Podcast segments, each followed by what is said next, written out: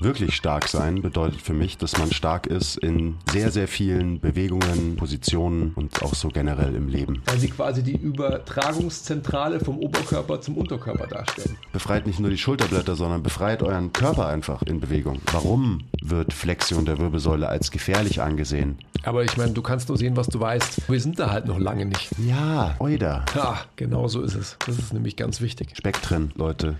Herzlich willkommen zum MTMT Podcast, der beste deutsche Fitness-Podcast der Welt. Hier sind eure Hosts Andreas Klingseisen und Christopher Herrmann. Was bringt dir dein 200 Kilo Deadlift oder dein Sixpack, wenn du dich nicht wie ein Mensch bewegen kannst und es dir am Ende vom Tag eigentlich scheiße geht? Wir geben bessere Antworten auf die Fragen der Fitnessbranche. Für was brauchst du 100 Zertifikate, wenn du keinen Zugang zu deinem Gegenüber findest? Du musst einfach ein Menschenmensch sein. Grundprinzipien sind Systemen einfach immer überlegen. Es geht um Prozessliebe und nicht um Ergebnisorientiertheit. Fitness und Gesundheit sind keine Endziele, sondern sich dauerhaft autoregulierende Prozesse. Wir haben zwar keine Ahnung davon, aber wir reden trotzdem drüber. Hallo und herzlich willkommen zum MTMT Podcast. Andi, schön, dass du hier bist. Hallo? Hallo und herzlich willkommen zum MTMT Podcast, Folge Nummer bei Basti. Ähm, hast du auch schon was gesagt? Nee, du? Ich dachte, etwas gehört zu haben. Ich habe nur diesen traumhaften Kamerawinkel aufgebaut. Schreibt mal in die YouTube-Kommentare, ob ihr den auch so gut findet wie ich. Bin ganz schön stolz. Wo ist denn die Kamera eigentlich? Habe ich mir von Basti geklaut. Den Angle. Da. Ah, okay, ja, stimmt. Gut. Ja. Wie fandest du den Kaffee heute früh? Kaffee war gut, äh, Spot war gut. Ich verstehe nicht, wieso man äh, Sonnenschirme aufspannt. Morgens um neun, wenn mal die Sonne scheint. Gerade wenn es so saukalt ist wie heute. Boah, so kein kalt. Verständnis für. Im Schatten stirbst du. Also. Aber ja, Kaffee war gut und auch mein, mein, meine belegte Semmel war auch lecker.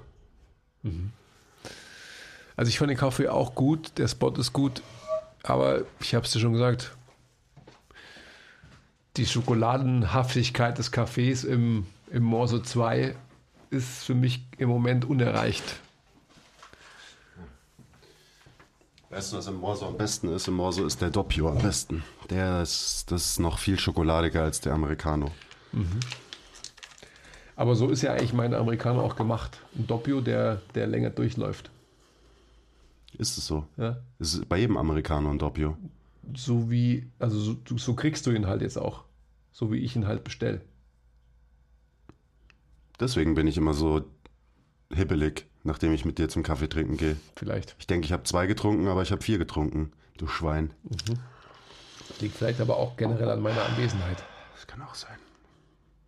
Du regst mich so auf! Es gab schon lange nicht mehr eigentlich, dass ich dich aufreg. Wer regt dich denn eigentlich auf? Wollen wir gleich so starten, oder was? Ja, weiß nicht, über, was sprechen wir überhaupt heute? Ja, wir, ähm, also wir können schon, wir reden auch ein bisschen drüber, was uns so aufregt. Aber ich wollte heute mal drüber reden, wie man so, was man so im Training vielleicht besser machen kann. Weißt du, wir reden immer so davon, dass man halt auch besser trainieren sollte. Aber wir haben, glaube ich, noch nicht so wirklich konkret drüber geredet, was das denn jetzt heißt, auf Bewegung und Training bezogen. Darüber reden wir heute.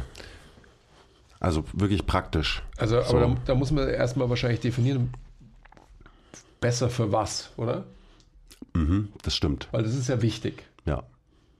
Weil sonst, sonst ist es auch ungerecht. Sonst ist es unfair, ja. Genau. Was, was meinst du denn, wenn du davon sprichst, besser zu trainieren? Mit welchem Ziel?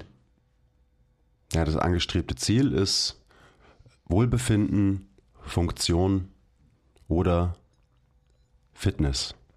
Fitness in seiner für mich wahren Bedeutung von Anpassungsfähigkeit und Variabilität. Okay, das hört sich für mich jetzt alles ähm, ziemlich nebulös an und ziemlich ähm, so, ist mir doch egal, hauptsächlich ich bin stark und habe geile Muskeln. Wie würdest du denn dann quasi mir sagen, ja, aber Andreas, würde ich sagen, ja, aber Andreas, du kannst doch, du kannst doch auch ganz viele Muskeln aufbauen und wirklich stark sein, wenn du ein bisschen besser und anders trainierst, als du es bis jetzt gemacht hast. Also in dem Kontext bist du der Andi von vor fünf Jahren. Okay, das heißt, ich kann Muskeln haben und stark sein.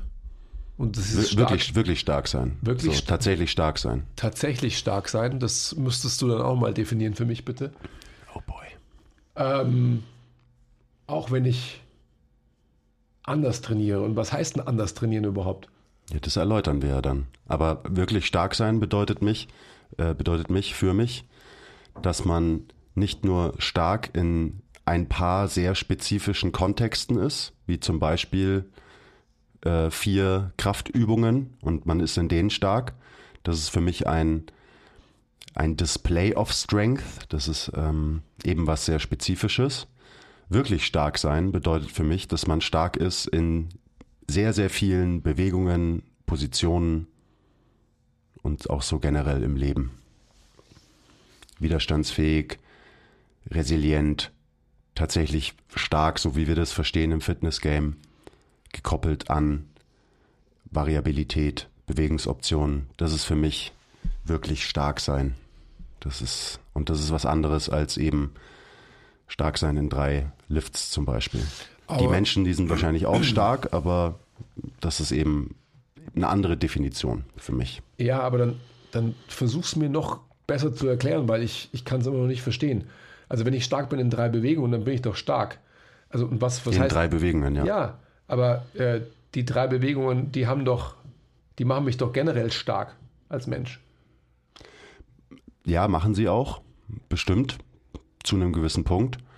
Aber dann ist wieder die Frage, wenn du das zu lange verfolgst in diesen drei Bewegungen und vielleicht auch ein bisschen zu extrem und ohne viel Variation, sondern mit extrem viel Spezifität, dann raubst du dir über Zeit die Variabilität, also eben Du raubst dir damit die Fähigkeit, in der Lage zu sein, auch in anderen Positionen stark und widerstandsfähig zu sein, weil du so sehr fixiert bist auf drei Bewegungen, die mit bestimmten Positionen einhergehen. Und dadurch raubst du dir das Potenzial, stark zu sein, auch in anderen Positionen, die du im Leben einnehmen wirst, die du auch in Sportarten immer einnehmen wirst und so weiter. Das heißt, das heißt, diese drei Bewegungen sind nicht sinnbildlich der Spiegel für alle anderen Bewegungen des Menschseins. Nein, Ah, definitiv nein. Weil diese drei Bewegungen, über die wir gerade reden, also Squat, Bench und Deadlift, Kniebeuge, Kreuzheben und Bankdrücken, also die sind ja von vornherein schon mal zu hinterfragen, weil sie alle bilateral sind und wenn sich ein Mensch bewegt, dann passiert das immer reziprok, unilateral, irgendwie asymmetrisch.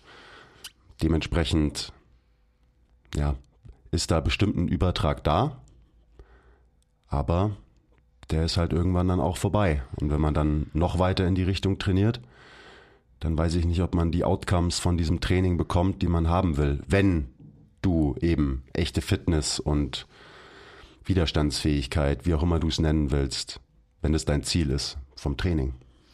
aber jetzt nochmal. Ähm, ich denke, dass es ja ganz wichtig ist, dass wir feststellen, dass die angestrebten Ziele von Fitnesstraining slash Krafttraining sind doch immer den Körper zu verändern, also vermeintlich mehr Muskeln zu haben und sich darauf zu freuen, dass man dann besser aussieht, oder? Das, das denkt man doch. Ja, ist ja auch so. Und stärker zu sein, weil man denkt, man muss stark sein. Die Frage ist ja, warum denkt man überhaupt, dass man stark sein muss? So finde ich. Gut, gute Frage. Ja, aber eine, Heutzutage muss man es eigentlich Aber ne- nicht mehr sein, um den Alltag bewältigen zu können. Ja, oder würde ich auch sagen. Also, was heißt denn das schon so? Du, du musst so und so viel stark sein. Du musst fünf stark sein, nämlich. Du musst fünf stark sein. Na, jetzt ernsthaft. Also, es ist schon eine Frage, die wir diskutieren müssen und die wir alle diskutieren sollten. Ähm, auch so, weiß nicht, was das Anforderungsprofil ist. Du musst so und so viel deadliften können, weil dann ähm, bist du ein gesunder Mensch oder dann hast du einen gesunden Rücken oder sonst irgendwas. Und das gleiche auf eine Kniebeuge bezogen oder auf jegliche andere Übung. Also, ähm, I don't get it. Das musst du dann schon mal diskutieren. Und dann das Zweite ist ja total eindringlich für mich, dass man irgendwie denkt, man will mehr Muskeln haben, weil man das ästhetisch schön findet. Verstehe ich total. Da müsste man aber wahrscheinlich auch irgendwie, ähm, wie immer, das ist ja ein gesellschaftliches Phänomen, slash Problem, sich Gedanken machen, wie wie sind wir da überhaupt hingekommen, dass das irgendwie, ich spreche jetzt mal von Männern, aber natürlich könnte man auch vom Frauenideal sprechen, dass man irgendwie einen agilen, gesunden Mann als einen muskulösen, fettfreien Körper sieht. Oder sie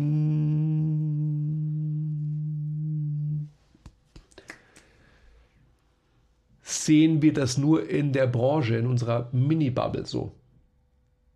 Und lachen alle anderen aus, die quasi nicht diesem Ideal hinterherlaufen. Das machen wir bestimmt, aber ich glaube, dass trotzdem diese Wahrnehmung nicht nur auf unsere Branche begrenzt ist, dass man jemanden als gesund wahrnimmt, der eben nicht zu fett ist, der vielleicht auch ein paar Muskeln hat. Natürlich kann man es übertreiben, was wir dann immer gerne tun. Und dann, mein, hört euch die, wie viele Muskeln braucht man Folge an. Ähm, dann eben hat man genug Muskeln, um gesund zu sein und auch als ein gesunder Mensch wahrgenommen zu werden von wem anders. Und das, woher das kommt, also ich würde mal behaupten, das ist ganz äh, tief evolutionär in uns verankert, weil natürlich auf der, auf der Suche nach einem Mate, da achten wir natürlich ganz unterbewusst auf bestimmte Merkmale, die uns zeigen, ob dieser potenzielle Partner oder die potenzielle Partnerin gesund ist, damit sie unsere Kinder ähm, gut in die Welt bringen kann oder andersrum, damit er gesunde Kinder produzieren kann, oder? Also daher kommt es ja so ganz ursprünglich, dieser, dieses Ansinnen auch nach Ästhetik und was wir als schön wahrnehmen, kommt ja daher, behaupte ich jetzt mal. Also so ein ganz, ganz tiefer ähm, Monkey-Instinkt, den wir haben und der ja auch, der ja auch gut ist, der mhm. uns ja auch davor schützt, ähm, irgendwie zu zu sehr zu entgleisen ähm, in, unserer, in unserem Dasein und eben ungesund zu sein am also Ende ich, des Tages. Ja, wenn ich mir jetzt dich anschaue, jetzt in deinem Hoodie, dann, dann würde ich sagen, ja, definitiv ähm, ästhetisch ausgewogen und so weiter. Wenn ich mir deine Training-Story von gestern angeschaut habe, wo du ich glaube, Bizeps-Curls gemacht hast und so viel Fleisch, nacktes Fleisch zu sehen war, hätte ich mir gedacht, so, wow, das ist aber irgendwie ungesund. Ja, für mich ist, glaube ich, sehr gesund.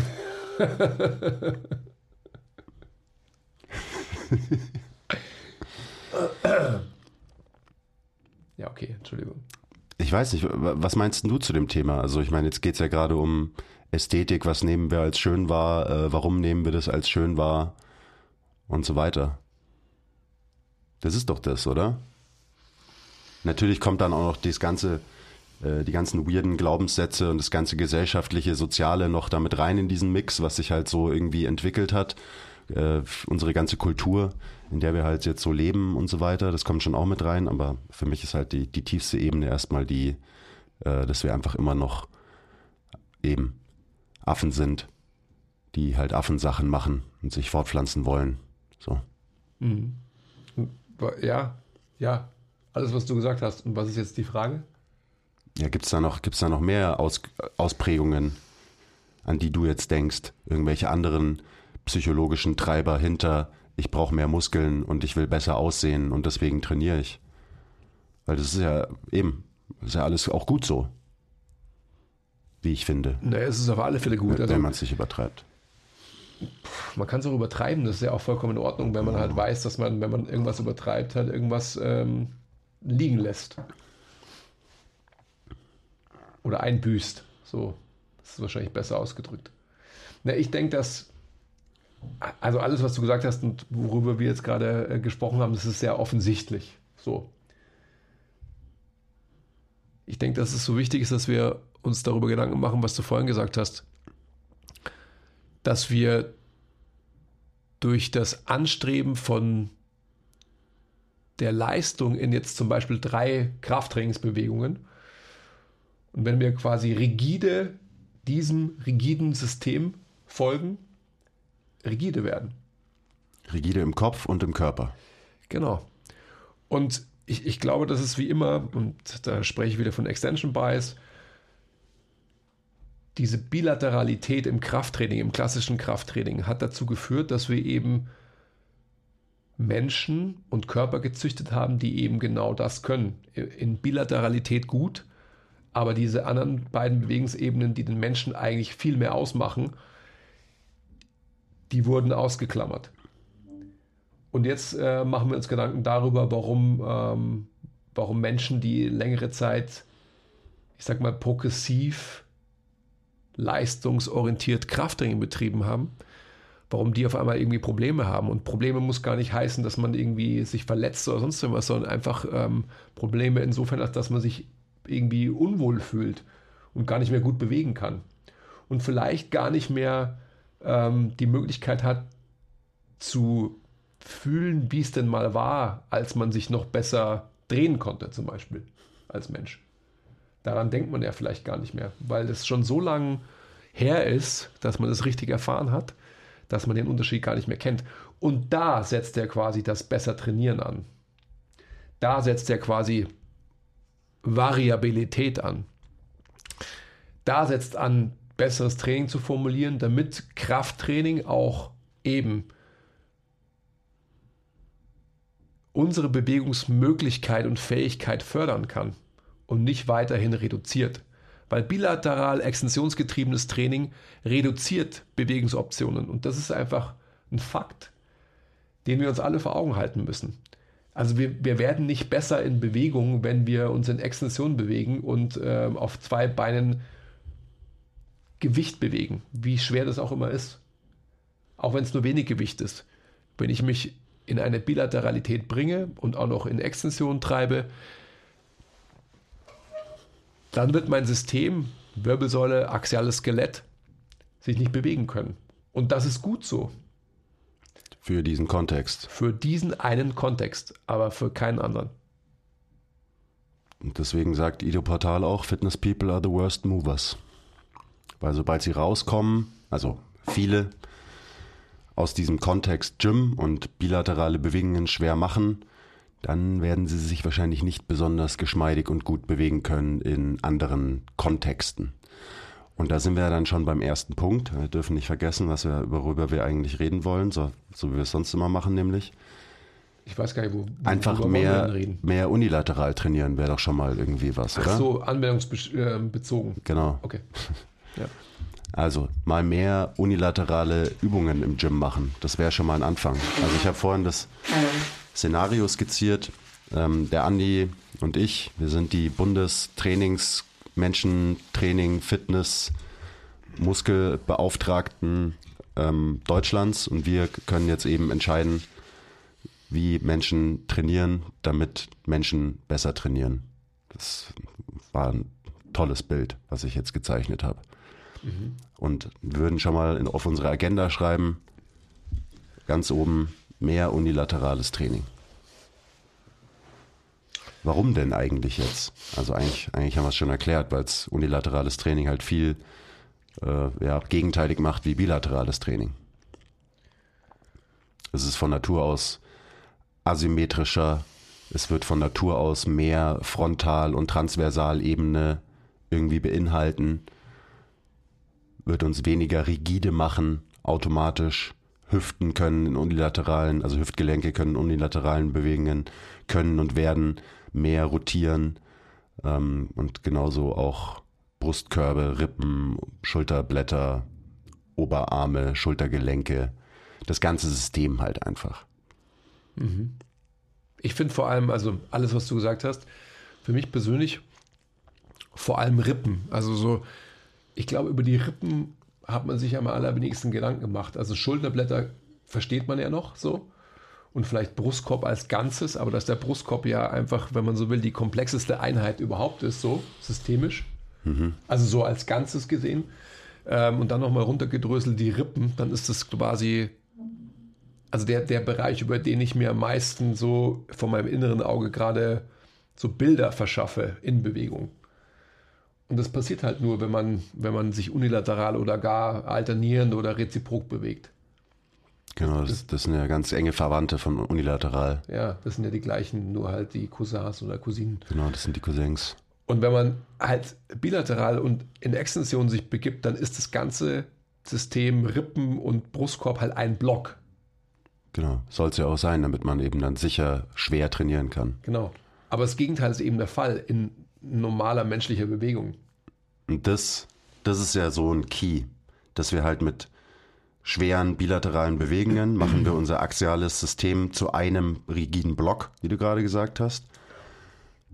Und sobald wir anfangen, uns unilateral, reziprok, alternierend zu bewegen, auch im Krafttraining, auch gegen Widerstand, dann wird sich das axiale System in sich wieder mehr bewegen. Das ist, wenn wir von relativen Bewegungen sprechen, dann meinen wir genau das. Dass eben Rippen auf der einen Seite irgendwie nach außen rotieren, auf der anderen Seite nach innen rotieren. Das heißt, dieses ganze System von eurem Kreuzbein bis hoch zu eurem Schädel, das sollte sich in sich gegeneinander bewegen können. So, das ist normale menschliche Bewegung, da passiert das die ganze Zeit. So passiert dann auch effiziente Bewegung. Eben mal nicht bezogen auf Squat, Bench und Deadlift, sondern auf halt normale menschliche Bewegung. Da müssen diese kleinen Bewegungen irgendwie passieren, gut passieren können, ohne große Kompensationen und dann kann sich der ganze Mensch auch effizient und eben ohne viele Kompensationen bewegen.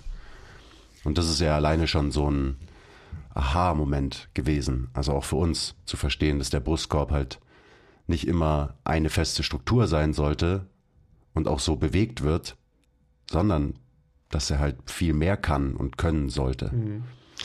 Ich denke schon, dass wir, dass wir eine Bewegung in diesem ganzen biomechanischen Betrachten haben. Also wenn man sich so dieses Hashtag Free the Scabs Movement anschaut, sage ich mal, dann haben wir da ja schon eine Diskussion, die, ähm, die ist, glaube ich, auch ongoing dass man quasi bei drückenden Bewegungen, also ich sage jetzt mal vor allem bei, für mich bestes Beispiel Kurzhantel Flachbank drücken, dass man da sich anschickt, die Schulterblätter durchaus auch im Raum mitzubewegen und nicht ähm, an der Bank festgetackert zu haben letztendlich. Und ähm, das ist ein Beispiel von, von unzähligen, die man da jetzt irgendwie aufbringen könnte, die veranschaulichen, dass eben ähm, nicht die Erbringung der Leistung und auf Biegen und Brechen die Range of Motion zu verkürzen, weil das kommt halt letztendlich am, am Ende des Tages aus dem Powerlifting, dass man versucht, so viel zu archen wie möglich und die Schulterblätter ähm, nach unten, hinten zu bewegen und da festzuhalten, sondern dass man einfach rein von der Möglichkeit, ich nenne jetzt mal nur zwei Richtungen, Retraktion und Protraktion, einnehmen zu können, dass man die auch wirklich bespielt. Und somit auch am Ende des Tages so ähm, in die Richtung der Hypertrophie denkend eine viel größere Range of Motion zur Verfügung stellt, in der die zu beübenden Muskeln arbeiten müssen. Ja, auch in dem Kontext müsste man ja mal die Frage stellen, was heißt denn Leistung?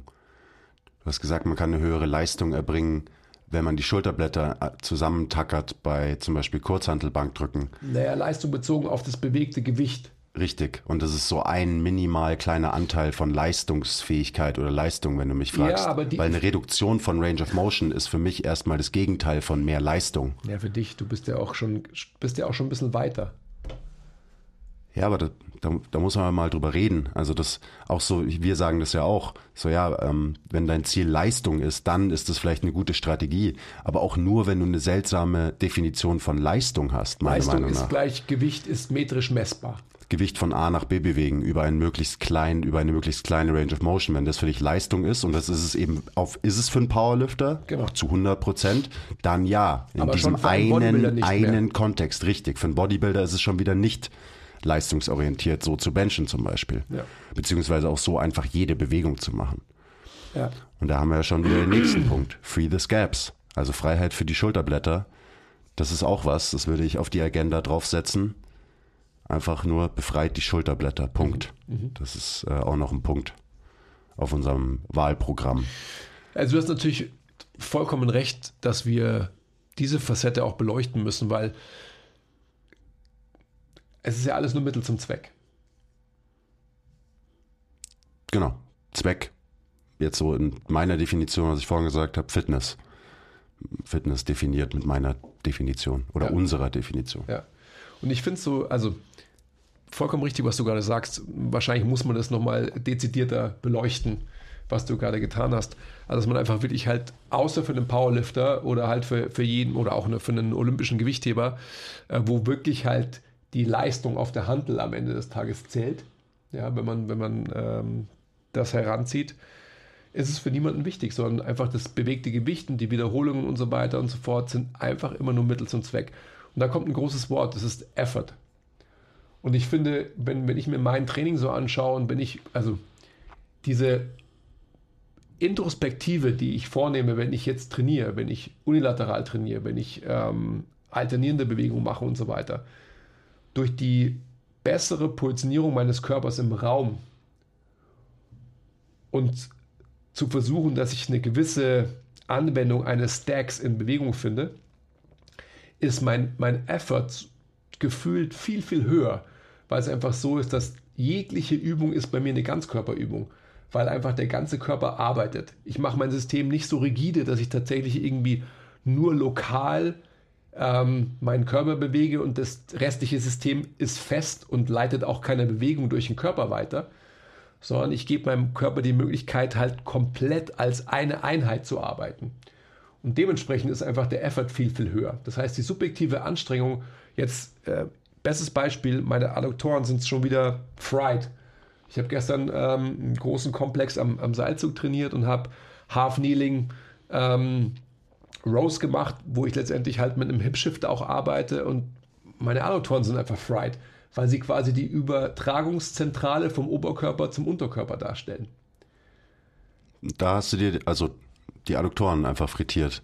Mit einer, mit, mit einer Rudervariante. Macht ja gar keinen Sinn, was du hier erzählst. Ja, scheiße.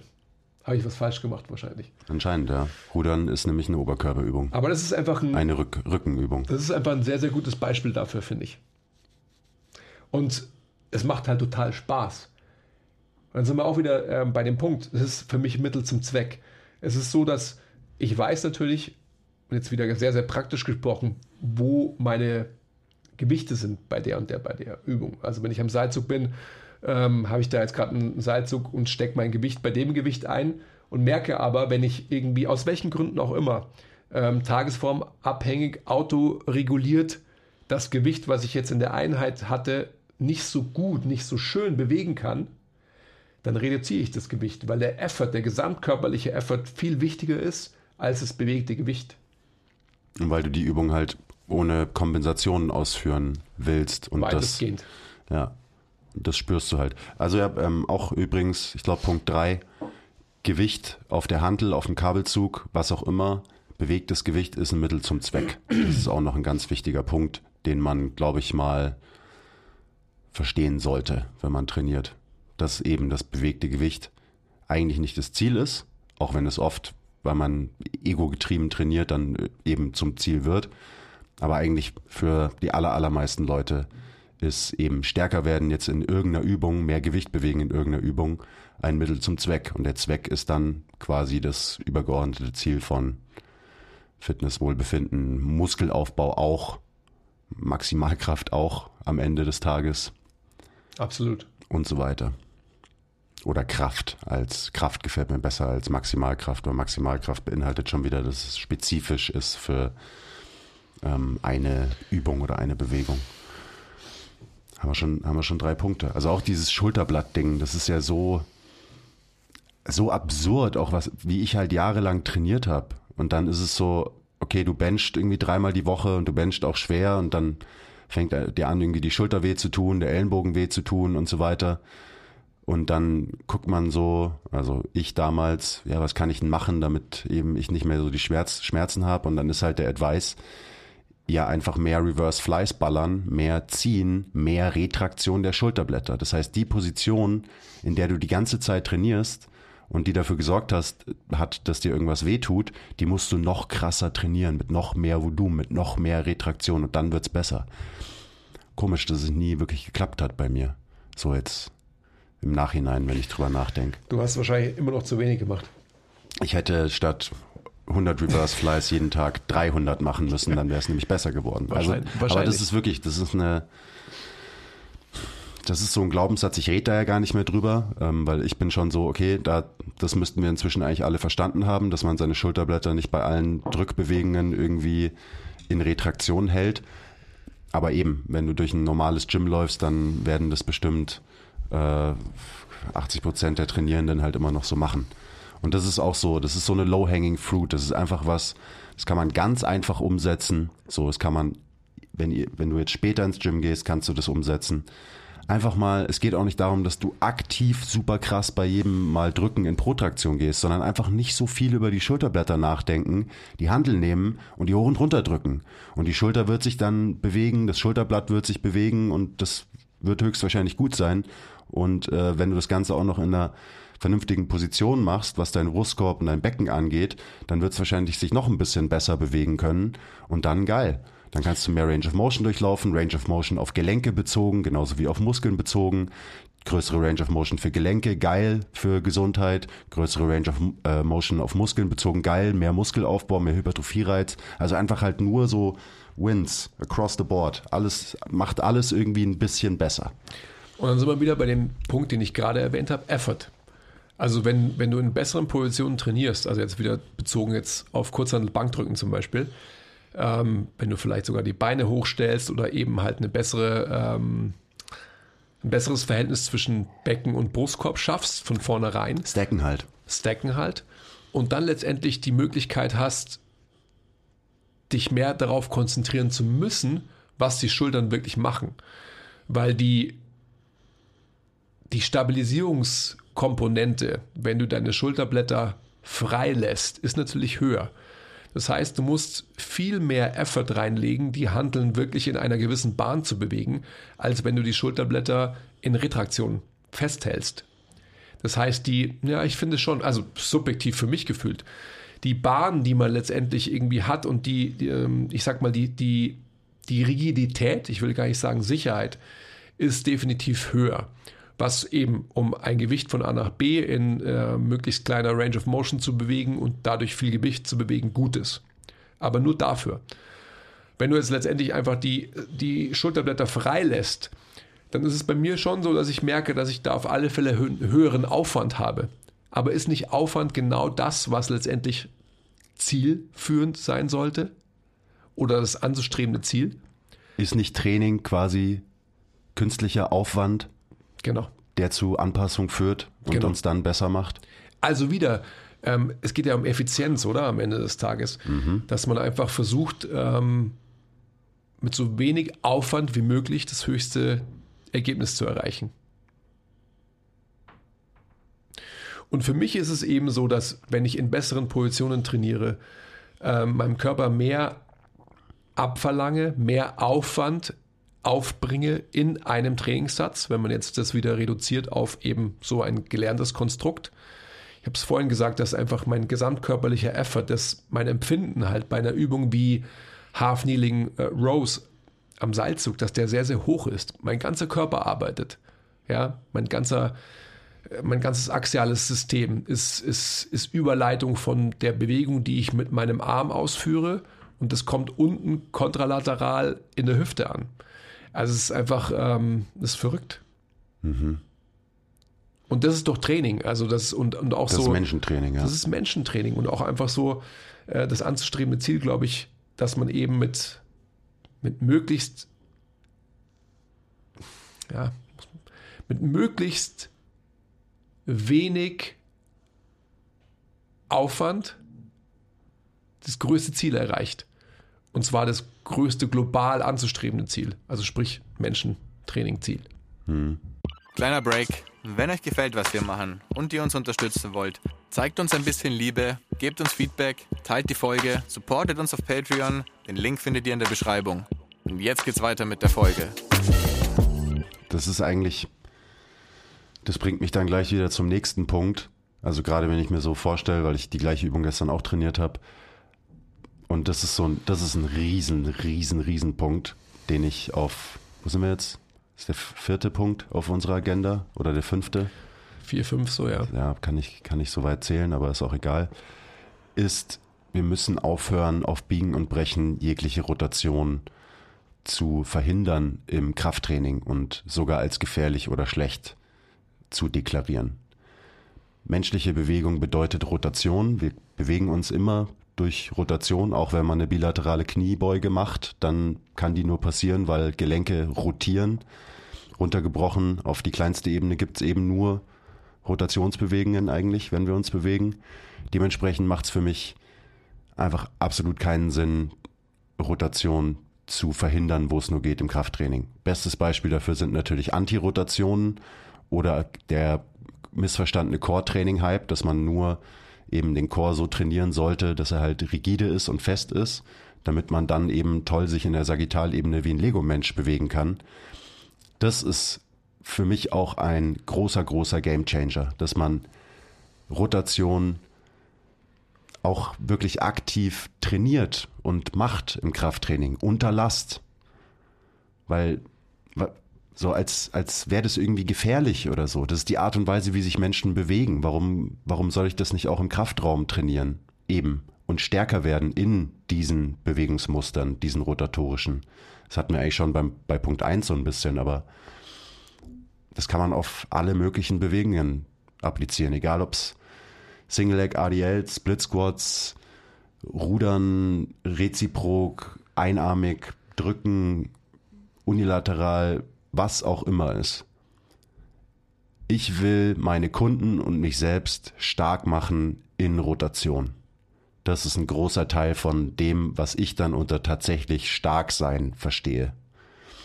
Weil das beinhaltet eben, dass du stark über eine größere Range of Motion wirst, logischerweise. So, du bist stark am Anfang von deinem Half Kneeling Row, wo du in einer gewissen Position bist, dann rotierst du dich in eine Endposition und da bist du dann auch stark und du bist auch noch stark über das ganze Spektrum von dieser Bewegung. Geil. Und das ist wirklich, und ich kriege immer noch die Nachrichten und ich weiß, viele davon sind noch so irgendwie scherzhaft gemeint, wenn ich mein Training poste auf Instagram und ich mache irgendwelche ADLs, wo ich halt die Last kontralateral in der also in der gegenüberliegenden Hand von meinem Standbein halte und ich rotiere meinen Oberkörper so, dass die Last quasi über meinem Standbein drüber ist. Und dann mache ich da meine Übung und dann ist immer noch so, hahaha, aber da musst du aufpassen, dass deine Wirbelsäule nicht explodiert, hahaha. Und ich kann darüber nicht mehr lachen, weil das denken halt wirklich manche Leute. Ähm, und auch diese, also wie ist der Spruch von J. Cole, so jedem, in jedem Witz steckt irgendwie ein mhm. Fünkchen Wahrheit, so ungefähr. Und deswegen so, das, das regt mich einfach auf, dass man immer noch so diese Kommentare bekommt und dass es als eine besondere Übungsausführung gesehen wird, wenn ich sowas mache. Das sollte absoluter Standard sein, dass Menschen ähm, Rotationen oder eben rotierte Positionen in ihrem Training trainieren. Das ist, das ist so wichtig. Und das kannst du auch so viele andere Dinge übertragen. Ich meine, schau dir einen Sprint an oder so, was halt eine einzige riesige Ansammlung von Rotationsbewegungen ist. Und dann schau dir an, wie gut ein ähm, Mensch sprinten kann, beziehungsweise wie nicht gut ein Mensch sprinten kann, der seit Jahren eben im Extension Bias bilaterales Krafttraining macht. Der Mensch wird wahrscheinlich nicht der beste Sprinter sein. So hm. würde ich jetzt mal behaupten. Ja, also rotieren. Ähm, nicht befreit nicht nur die Schulterblätter, sondern befreit euren, euren Körper einfach in Bewegung und im Training, oder? Ja, weil es auch, weil sich auch so geil anfühlt. Ja, Oida. So viel besser. Ich glaube so halt viel halt, natürlicher. Mh, absolut. Aber ich meine, du kannst nur sehen, was du weißt. Also wenn, wenn du jetzt an dem Punkt bist, dass es dich langweilt und so weiter, dann verstehe ich das natürlich. Aber wir sind da halt noch lange nicht. Deswegen reden wir auch drüber, ist ja auch okay. Wir sind da noch lange, lange, lange, lange nicht. ich weiß, also ich, du, du kriegst ja noch mehr mit, ähm, was so im, ich sag mal, der normalen Fitnesswelt außerhalb von meiner schönen Bubble MTMT hier oben so passiert. Ähm, ja, ich kann ich es mir vorstellen und das Feedback, was wir kriegen, das sagt ja immer das Gleiche auch. Mhm. Was ist denn, weil, weil du es gerade angesprochen hast, ähm, du machst ADLs einbeinig und machst auch noch komische Bewegungen dabei, oder wie? Also hast nicht eine gestreckte Wirbelsäule und so. Oder? Punkt 5 oder 6. Wir sind jetzt bei 6, sage ich jetzt einfach mal. Punkt 6. Freiheit für die Wirbelsäule, Freiheit für die Brustwirbelsäule vor allem. Mhm. Wir müssen mal akzeptieren, dass wenn, weil Leute reden von dem Konzept neutrale Wirbelsäule und ähm, im nächsten Satz äh, cueen sie dann maximale Streckung der BWS in zum Beispiel einem RDL oder Deadlift. Passt nicht zusammen. Neutrale Wirbelsäule hat eine runde BWS, also bei den allermeisten Leuten zumindest. Und auch das Also, und das ist nicht mal Flexion in der Wirbelsäule, es ist nur die ganz normale Position der Wirbelsäule. Und da ist ein ADL das beste Beispiel. Wenn dein, wenn ich von der Seite auf deinen Deadlift gucke und dein Rücken ist flach wie ein, wie ein Brett, so, dann ist diese Wirbelsäule in Extension global gesehen. Und eben nicht in einer annähernd neutralen Position. Das ist auch so, und es geht einher mit Schulterblätter zusammenziehen. Ich habe letztens hat mir irgendwer gesagt, so das wäre kontrovers, wenn ich sage, bei einem Deadlift sollst du deine Schulterblätter einfach mal nicht retrahieren. So, hä? Also biomechanisch macht es erstens mal überhaupt gar keinen Sinn, weil wenn du ein schweres Gewicht in der Hand hast, du versuchst deine Schulterblätter zu retrahieren, ja, keine Ahnung, viel Spaß. Auch wieder einfach völlig auf, die, auf das Falsche konzentriert in der Bewegung. Aber ja, einfach mal wieder den oberen Rücken äh, ganz normal rund werden lassen. Und das eben gerade bei so Sachen wie Squats, RDLs, Ruder, ja, bei allen Bewegungen am Ende. ist mir gerade so aufgefallen, weil eben, wenn du dir einen Backsquat anschaust, keine Kyphose. Ähm, bei den meisten Deadlifts schon eher, weil da zieht dich das Gewicht dann quasi dahin. Mhm. Aber wir, wir kämpfen immer noch dagegen an oder versuchen, viele versuchen das quasi wegzucueen. Brust raus, Brust raus, Brust raus, Brust raus und so. Warum? Wo, wozu? Wieso verschwenden wir unsere Kapazitäten im Training selber und auch im Coaching darauf, eine Wirbelsäule in eine möglichst flache, gerade Position zu verbiegen? Wieso stacken wir nicht einfach? Dann gibt es eine Kyphose und dann konzentrieren wir uns auf das eigentlich Wichtige und das ist dann halt, keine Ahnung, bei einem ADL zum Beispiel, dass der Mensch einen guten Hinge macht. Mhm. Auch so wichtig. Aber guter Hinge also, oder ja, doch, ein guter Hinge ist ja gleichgesetzt auch eben mit einer flachen Wirbelsäule, oder? Weil sonst ist es ja auch kein Hinge. Ist es nicht so? Nein. Ha. Ein Hinge ist eine horizontale Bewegung vom Becken im Raum und äh, das ist ein Hinge. Mhm. Und die meisten Leute, die eben das so gelernt haben und immer noch so machen und es auch wahrscheinlich vielleicht die nächsten zehn Jahre machen würden, wenn ihnen niemand mal sagt, hey, es ist okay, wenn dein Oberrücken rund ist in der Bewegung, gerade die Leute profitieren am meisten davon, wenn sie mal ihren oberen Rücken einfach ein bisschen relaxen in solchen, in solchen Bewegungen. Mhm. Und das, also ich meine, das ist so das eine, was schon irgendwie extrem ist. Und das andere ist dann auch wirklich aktiv mal eine Flexion der Wirbelsäule, auch unter Last zu trainieren. Das ist ja, jetzt gerade haben wir nur drüber geredet, so Last, stackt mal, habt mal eine, seid mal in einer neutralen Range, was die Wirbelsäule angeht. Aber diese neutrale Range dann auch mal zu verlassen und zwar nicht nur in die Richtung Extension, weil das, das machen wir schon. Extension ist gut und gesund und sicher. Flexion ist böse und gefährlich. Das ist auch so ein Punkt. Das ist Punkt 7. Habt ihr mitgezählt? Ich weiß nicht. Ja. Flexion der Wirbelsäule. Auch die Wirbelsäule auch unter Last sich bewegen lassen aus einer Flexion kommend in mehr Extension gehend zum Beispiel. Mhm. Und so. Und eben mal, das ist wieder das Grundsätzliche, haben wir eigentlich schon genug drüber geredet, aber eben auch wirklich das System belasten in solchen Bewegungen. Weil warum wird Flexion der Wirbelsäule als gefährlich angesehen? Naja, wenn du dein ganzes Leben lang in Extension dich bewegst und da trainierst und nur in Extension stark bist und auf einmal flektiert deine Wirbelsäule bei einem Deadlift, weil das Gewicht schwer ist, ja, dann ist die Wahrscheinlichkeit, dass du dir da wehtust, natürlich viel, viel höher, weil dein System das einfach nicht kann, weil du es ihm nie beigebracht hast, weil du nie diese Position trainiert hast. Und auf einmal, keine Ahnung, fährst du irgendwie in den Rücken rein, ähm, weil du halt eine hohe Last bewältigen musst in einer Position, die dein System einfach so nicht kennt, wo dein System nie Widerstandsfähigkeit entwickeln konnte, durch die Art und Weise, wie wir halt dieses System trainiert haben. Ist auch so simpel und einleuchtend eigentlich. Mhm. Und man muss jetzt nicht irgendwie anfangen, das ist dann wieder das andere Extrem, so jetzt muss irgendwie jeder Jefferson Curls machen. Das ist gefühlt gerade so auch in, auf den sozialen Medien die einzige Bewegung, wenn es um Flexion der Wirbelsäule geht. Nee, man, man kann das auch, zum Beispiel eine Kniebeuge ist eine Flexions, global gesehen eher eine Flexionsbewegung in der Wirbelsäule. Mach doch mal einen Goblet Squat und lass mal den Rücken ein bisschen rund werden. So, zum Beispiel. Ach. Und auf einmal kannst du auch wirklich tief in den Squat rein. Oh mein Gott. Magic. Oder relativ einfache biomechanische Zusammenhänge. Aber mhm. hauptsächlich Magic. Mhm. Das war Punkt 7. Mehr Flexion. Systemisch. Vor allem auf die Wirbelsäule bezogen. Zu, nicht nur zulassen, weil das ist auch schon wieder so, sondern da einfach halt trainieren. Akzeptieren, dass das genauso normal ist und genauso stärker werden sollte wie eben die, das Gegenteil, die Extension der Wirbelsäule.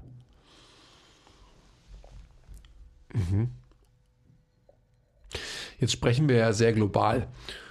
Sollen wir auch noch die Richtung andenken, weil ich spreche gerade oder ich denke gerade drüber nach, Extension, Flexion, äh, wenn ich einen Menschen habe, der vermeintlich, also wir, wir sprechen ja vor allem für die Population, die sehr extensionsgetrieben daherkommt.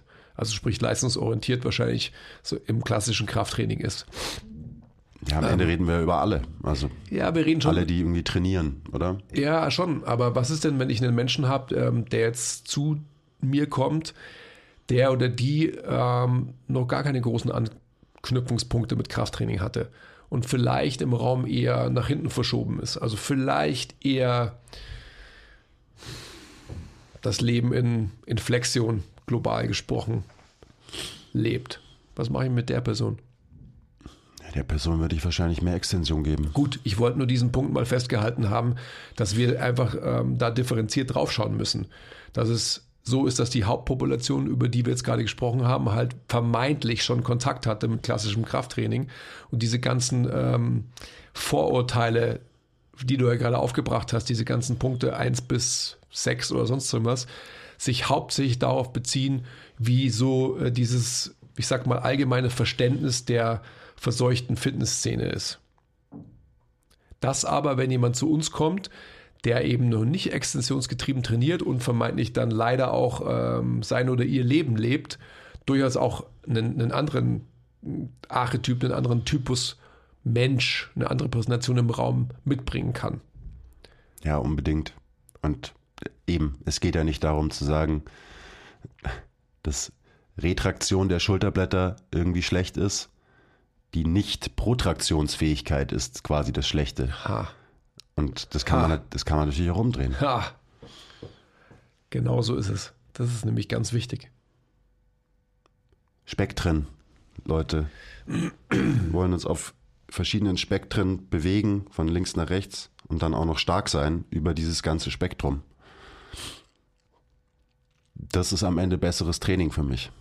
Das ist erstrebenswert. Für jeden Menschen, der eben sich auch besser fühlen will durchs Training, sich besser bewegen will und so weiter. Kann man natürlich dann auch irgendwie auf Athletiktraining übertragen und so weiter mit, mit Sportlern. Aber gut, das Fass müssen wir heute nicht aufmachen. Das müssen wir aber bald mal aufmachen. Das sagen wir in letzter Zeit ganz oft, dass wir da auch mal einen Podcast drüber machen sollten. Ich habe ähm, jetzt, um nochmal praktisch zu sprechen, das wollten wir ja auch, ich habe bei so einer Bankdrückmaschine, ja, habe ich mir, also die lässt sich auch alternierend voneinander bewegen. Das kann man natürlich machen. Aber ich habe es so gemacht, dass ich mir quasi auf einer Seite habe ich mir ein Gummiband von hinten kommen lassen und habe quasi die, wenn man so will, nicht dynamisch trainierende Seite in Protraktion beübt und da festgehalten und die andere hat dynamisch gearbeitet. Das ist geil. Und ich habe vor allem einfach wirklich diese, diese Rotation um diese, ich sag mal, starre Position meiner, also dementsprechend, ich mache gerade die rechte Seite vor, meiner rechten Thoraxhälfte. Ganz genau. Also bleib mal da. So, ich habe das beübt die ganze Zeit und habe hier Rotation gefördert. Es war geil. So ein gutes Gefühl. Also rein, was ich für eine, für eine Möglichkeit hatte, danach zu atmen und wie frei sich wirklich mein Brustkorb angefühlt hat. Beautiful. It's a beautiful thing. Beautiful. Sind wir wieder bei eben Rippen, die sich besser bewegen können, die besser rotieren können, erlauben es uns auch besser zu atmen, weil das halt der Mechanismus ist, wie wir ein- und ausatmen. In erster Linie Zwerchfell und dann dementsprechend auch Rippen, die halt rotieren. Nach außen, wenn wir einatmen, nach innen, wenn wir ausatmen. Wenn man das nicht mehr hinbekommt, dann kriegen wir es schon auch weiterhin irgendwie zu atmen, aber dann ist halt die Frage, was bedeutet dann das irgendwie in diesem Fall? Ja. Mit welchen Kompensationen atme ich dann? Kriege ich Luft rein und raus? Und dann sind wir wieder bei dem Punkt Effort. Und dann sind wir wieder bei dem Punkt, so bei meinem Thema generell im Training, die Schönheit, die Anmut der Bewegung und den Fokus wirklich auf, auf die Ausführung zu legen und auf die Introspektion und einfach zu sehen, was mache ich da wirklich und nicht auf das Ergebnis, nicht auf den Output, sondern wirklich halt nicht zu sagen, so, boah, ich muss jetzt den Satz machen und so weiter, sondern äh, wann ist er endlich vorbei, sondern so diesen Satz auch zu genießen. Also so die Liebe zum Prozess. Punkt 8. Bitte? Punkt 8.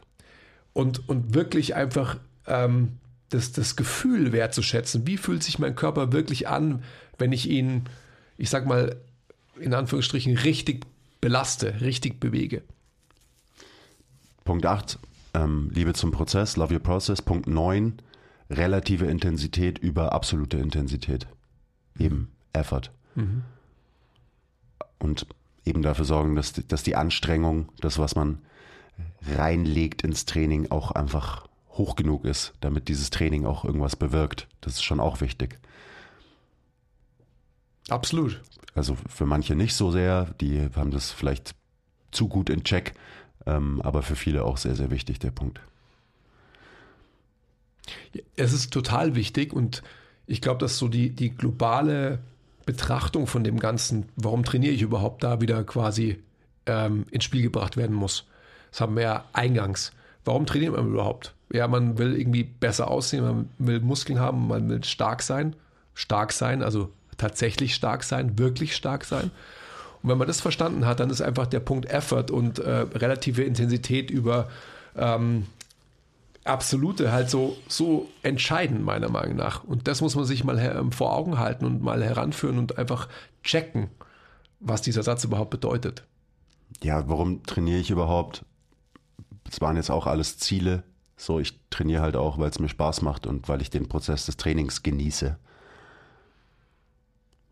Also auch da wieder Punkt, äh, Punkt 8 herangezogen. Den Prozess wirklich genießen, lieben vielleicht sogar des Trainings, des Bewegens und sich nicht nur bewegen, um ein Ziel zu erreichen, wie zum Beispiel Muskelaufbau, sondern sich auch der Bewegung wegen bewegen.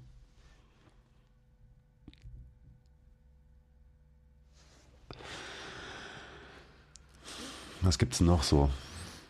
Fällt dir noch was ein, was auf die Agenda drauf muss?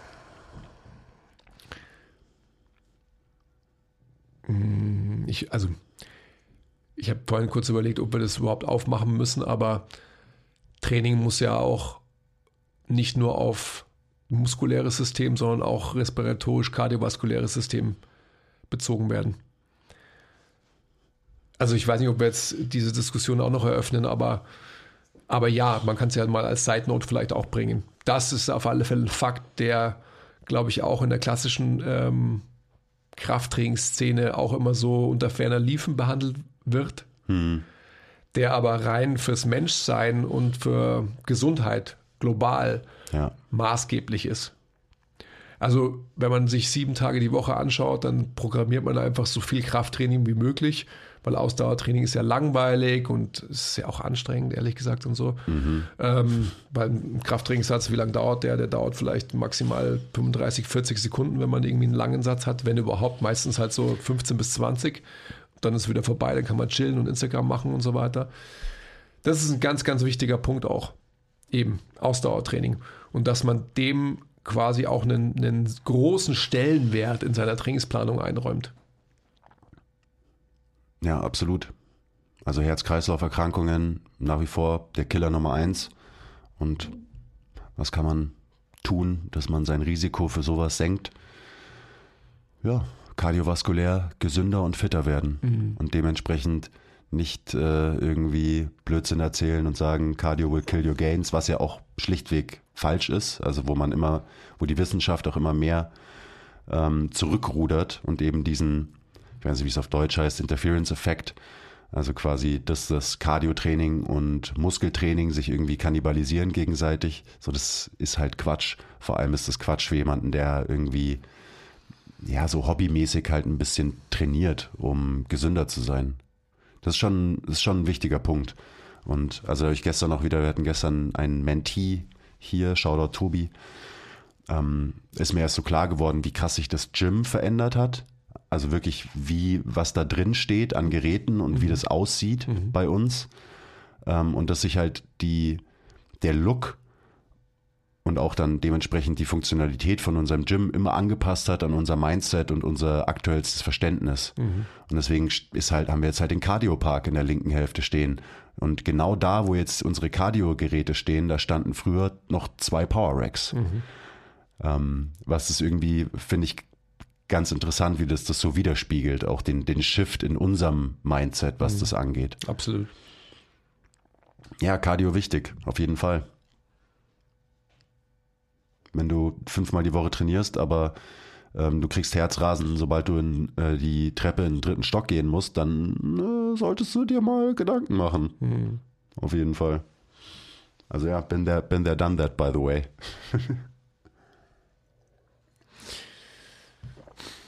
Gibt es sonst noch so bewegungstechnisch irgendwas, was auf die Agenda drauf muss als zehnter Punkt? Ich glaube, dass wir schon auch festhalten sollten, dass jeder darf weiterhin auch bilateral trainieren. Klar. Ähm, weil man kann auf alle Fälle natürlich dann, man kann halt da mehr Gewicht bewegen und so weiter und so fort. Und das ist auch alles richtig und auch alles gut. Ähm, man muss halt nur dazu wissen, dass alles, was man bilateral macht, ist compressive by nature. Das heißt, es werden definitiv Bewegungsoptionen auf der Strecke bleiben. Als wenn man im Vergleich dazu jetzt Squat und ein Split Squat wird einfach der Split Squat viel mehr menschlichere Bewegungen darstellen als ein bilateraler Squat. Aber es ist auch vollkommen in Ordnung. Man muss sich halt einfach nur der Tatsache bewusst sein, dass. Und man muss einfach auch sehen, dass man, ähm, dass man eben Bewegungsoptionen verliert. Und wenn man sich nur bilateral bewegt, dass es quasi dem Menschsein nicht förderlich ist. Und das sind einfach so dieses globale Verständnis darüber zu haben, das ist mir so wichtig. Jeder kann ja trainieren, wie er will oder, oder sie. Aber man sollte meiner Meinung nach ähm, halt das alles ergänzend betreiben. Ja, weil bilaterales Training hilft ja auch beim Menschsein weiter. Ähm, wir machen auch mit unseren Kunden jede Menge bilaterale Bewegungen. Ich mache die auch in meinem eigenen Training, weil das natürlich auch am Ende irgendwie der Punkt auf dem Spektrum ist oder ein Ende, dass dein System mit einfach insgesamt hohen Lasten irgendwie umgehen kann ähm, und sich auch unter sehr hohen Lasten noch bewegen kann. Aber es ist eben auch wieder nur ähm, das eine Ende vom Spektrum. Das ist was sehr, sehr Wertvolles, was eben auch die Fitness von Menschen fördert. Aber du hast es ja gerade gesagt, es geht ja nur darum, ob man nur das macht. Oder halt so, okay, ich trainiere einmal die Woche Kurzhandelrudern, das reicht doch dann, oder? So, auch wenn der Rest halt irgendwie bilateral ist. Also ja, ich glaube, das kann man vielleicht auch noch die auf die Agenda draufschreiben, dass man mal einfach so durch die Gyms geht und einfach mal so ein paar Langhanteln irgendwie mitnimmt und dann legt man da mal stattdessen so ein paar Kurzhanteln und Kettlebells hin, so generell. Mhm. Ich würde vielleicht noch ähm, rein praktisch gesehen auch ähm, noch ergänzen, dass man einfach halt wirklich so diese, diese subjektive Anstrengung, diesen Effort in so eine, in so eine Krafttraining-Session wahrscheinlich bei, bei den meisten hochgeschraubt werden muss. Die Belastung, also wenn man jetzt wieder, ähm, ich sag mal, von der von dem Gewicht, das man bewegt, wenn man da hochgeht, da wird wahrscheinlich jetzt jeder gegen argumentieren und sagen, ja, aber mein, meine Sätze sind so anstrengend. Ähm, was bedeutet aber Anstrengung? Das bedeutet vielleicht, dass man sich fokussiert auf seinen Max oder sein Triple oder sein Quintuple oder sonst irgendwas. I get it. Das ist richtig anstrengend. Ähm, aber anstrengend sehr, sehr spezifischer Art.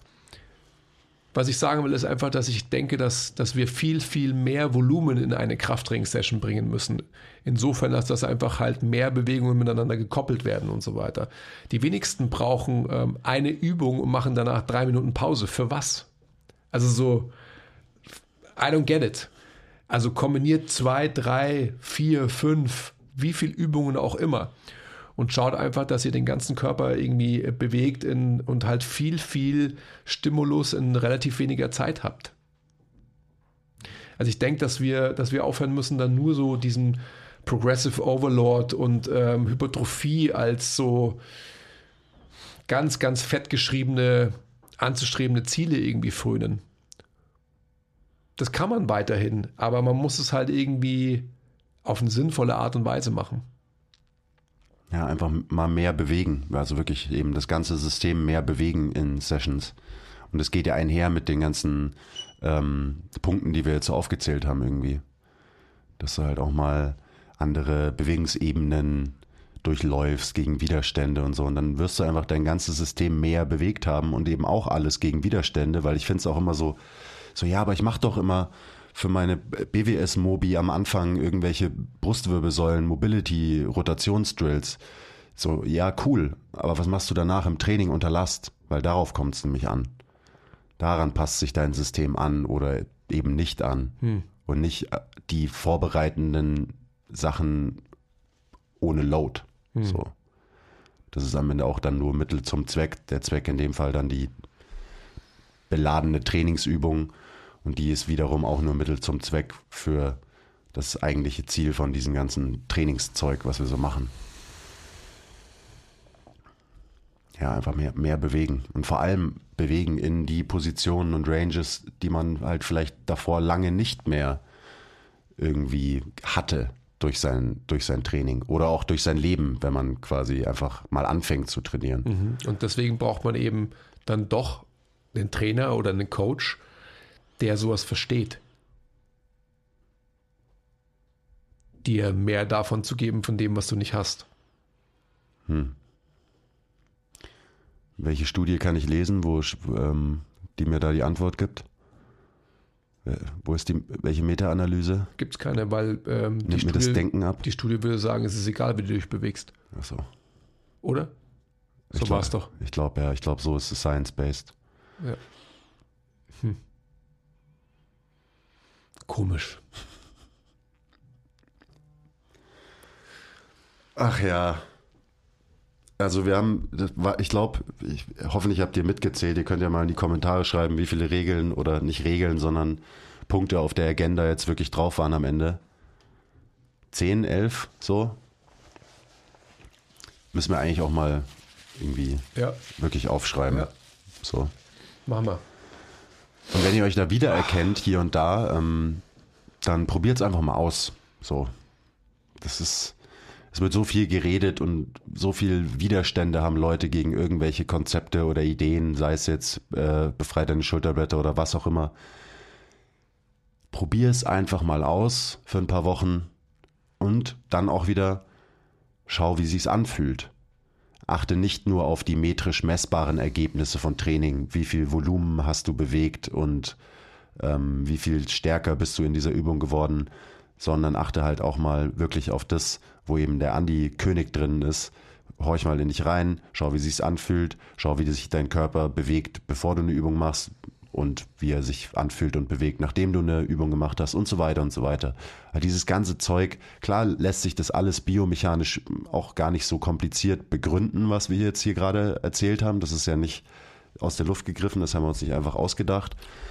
Aber Biomechanik, Schmiomechanik, am Ende des Tages müssen es Leute einfach mal ausprobieren, müssen es Coaches ausprobieren mit ihren Kunden und sich einfach mal anschauen, ähm, ja, wie ist, wie ist die Schönheit der Bewegung? Wie fühlt sich mein Kunde, wenn ich mal wieder Rotation ins Training bringe? Was auch immer. Und wie fühlst du dich selber dadurch? Das finde ich so wichtig, weil es wird so viel drüber geredet und so viele Leute irgendwie haten dann gegen solche Aussagen und eben ähm, versuchen das irgendwie wegzudiskutieren.